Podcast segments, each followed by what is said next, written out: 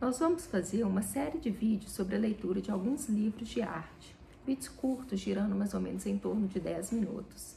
E dentre eles, o primeiro que eu vou falar e gosto muito é o livro que se chama O Valor da Obra de Arte.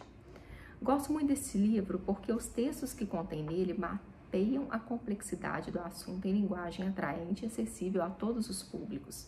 O objetivo deste livro é estimular o leitor a mergulhar em um dos temas mais efervescentes dos tempos atuais e o que ele pergunta muito é, e mostra é se arte e cifrão podem ser a mesma coisa. No mundo das artes, a validação de uma obra se apoia na carga simbólica que legitima artisticamente também no valor do mercado. Isso é particularmente mais acentuado quando se trata de arte contemporânea, em que a sedimentação dos valores atribuídos ainda não ocorreu. Este livro procura chamar a atenção dos leitores, desde leigos estudiosos e outros atores do mundo das artes no Brasil, para a complexidade deste universo. O mercado da arte divide-se de maneira mais ampla entre mercado de arte antiga e de, de arte contemporânea. Sobre o mercado de arte antiga, os valores tanto estéticos quanto financeiros estão amplamente estabilizados, ainda que as mudanças de gosto e a moda possam afetar as reputações e os preços. A sucessão de geração, gerações que mantiveram os artistas do passado como importantes, a presença dessas obras nos grandes museus, tudo contribui para assentar a legitimidade dos artistas de ontem. Já o mercado de arte contemporânea se caracteriza pela incerteza que afeta o valor estético e financeiro. Portanto, grande parte da atividade em torno da qual se organiza o mundo da arte contemporânea consiste em resolver coletivamente a incerteza sobre o valor. O movimento de internacionalização foi, tomado, foi tomando força e constitui, sem dúvida, o acontecimento recente mais marcante do mercado de arte. As vendas de arte assumem duas formas muito diferentes: transações públicas por meio de leilões, por um lado, e transações privadas dentro da galeria, por outro. A evolução do mercado de arte combina ao mesmo tempo os efeitos devido à simples conjuntura econômica e outras transformações mais profundas que se inscrevem no longo prazo. Sem dúvida, a principal transformação que caracteriza o mercado de arte há 30 anos, além do fortalecimento do peso de domínio contemporâneo, consiste numa internacionalização sempre crescente. Se não é inédita, a internacionalização alcançou um novo grau, visto que os fenômenos internacionais não são mais periféricos aos mercados nacionais, mas situam-se hoje no centro do mercado do fluxo comercial. É comum confundir valor e preço, assim como é recorrente imaginar que cabe apenas no mercado a função de precificar as obras de arte. No entanto, o complexo processo de formação, consolidação e hierarquização dos valores da arte contemporânea, do qual a precificação faz parte, envolve pelo menos quatro instâncias fundamentais cujas dinâmicas são distintas, mas interrelacionadas: produção, reflexão crítica, institucional e mercado. Agora, abordar objetivamente o mercado não é tarefa fácil pois parte importante do negócio reside em preservar e valorizar práticas que requerem, além de capital econômico, um capital cultural altamente codificado de difícil acesso. Tal fenômeno, que muito longe está do simples consumo, é o que garante a distinção social, o status e o prestígio aos participantes. O sigilo das operações se explica também por razões de segurança e, eventualmente, evasão fiscal, sobretudo em mercados onde a carga tributária incidente sobre as operações é alta. No Brasil, assim como no exterior, o mercado de arte é frequentemente tido como um setor que opera de forma pouco transparente, muitas vezes na informalidade, e dificilmente revela o segredo dos negócios.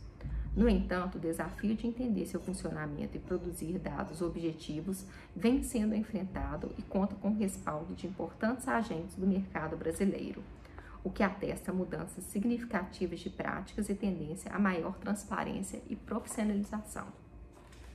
No âmbito da arte contemporânea, foco dessa análise, é importante levar em conta as diferentes estruturas, assim como a complementaridade entre o mercado primário, que é o mercado formado por galerias, que representa artistas em atividades e se ocupam de obras que estão sendo comercializadas pela primeira vez, e o mercado secundário, que é o mercado onde atuam escritórios de arte galerias e casas de leilão, cujo foco é revenda de obras anteriormente comercializadas. Já anteriormente comercializadas. A grosso modo, os principais agentes do mercado primário são o artista, o galerista e o colecionador.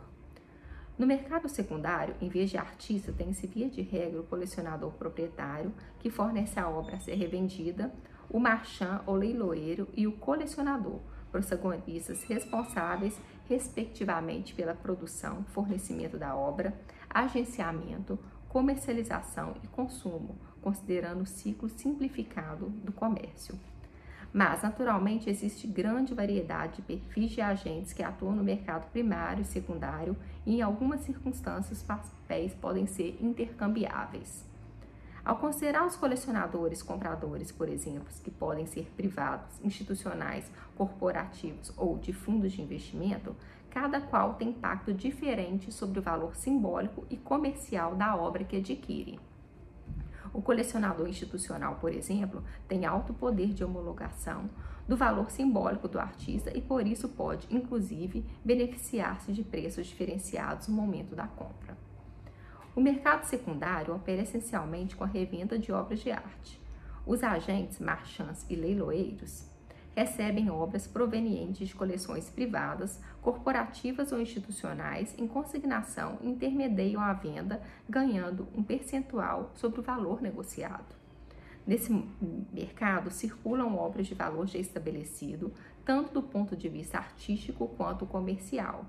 Enquanto o mercado primário trabalha na construção gradual e sustentável dos preços, atrelados à consolidação da carreira do artista, o mercado secundário investe na maximização dos, do preço, o que pode provocar alguma instabilidade. Sobretudo quando determinadas obras batem recordes de venda e atingem preços que em muito se distanciam dos valores praticados no mercado primário. Como exemplos, temos o que aconteceu com Adriana Varejão e Beatriz Milhares, primeiras artistas brasileiras contemporâneas ao ultrapassar a marca de um milhão de dólares em leilões internacionais. Agora, existem ocasiões também em que a mesma obra, quando se trata de uma edição, se encontra à venda no mercado primário e no secundário com preços díspares. Em geral, é no mercado primário que se encontra o menor preço, mas nem sempre. De toda forma, isso indica falha de comunicação prejudicial ao negócio de ambos os mercados. No entanto, o mercado primário e o secundário são, de certa forma, interdependentes e exercem funções complementares. O secundário valida, em alguns casos, corrige os preços, o que só é possível a partir da revenda. Além disso, oferece liquidez, o que é importante para o colecionador ou investidor que busca certa garantia de poder reaver o capital.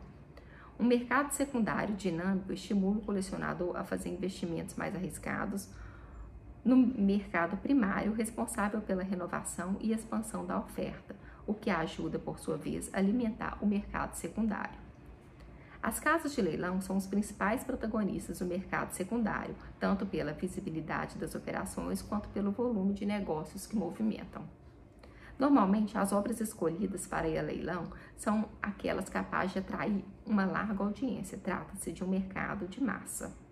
Os leilões não são um lugar adequado para artistas iniciantes. As casas de leilões observam as exposições, as feiras, o que mostram as galerias, para trazer obras que já foram vistas ou que pertenceram a alguma coleção de renome. Dois aspectos ainda merecem destaque. O primeiro diz respeito à procedência componente importante da constituição do valor simbólico e comercial da obra no mercado secundário. Uma obra que pertenceu a um colecionador importante carrega em si uma espécie de selo que lhe respalda o valor simbólico e estimula o interesse de outros colecionadores. Algo semelhante ocorre no mercado primário, quando uma obra é adquirida por um colecionador de renome. Fazer parte de uma coleção privada importante impacta positivamente a reputação do artista. O segundo aspecto está relacionado ao caráter midiático e popular dos leilões na atualidade Fator determinante nesse sentido é que, contrariamente às vendas privadas, quando as operações são envoltas na mais alta discrição, nos leilões, os preços estimados e também os resultados das vendas são públicos e as operações seguem regras explícitas e previamente estabelecidas. Nesse sentido, é possível interpretar os leilões como responsáveis por tornar o mercado de arte mais aberto, visível e, em alguns casos, globalizado.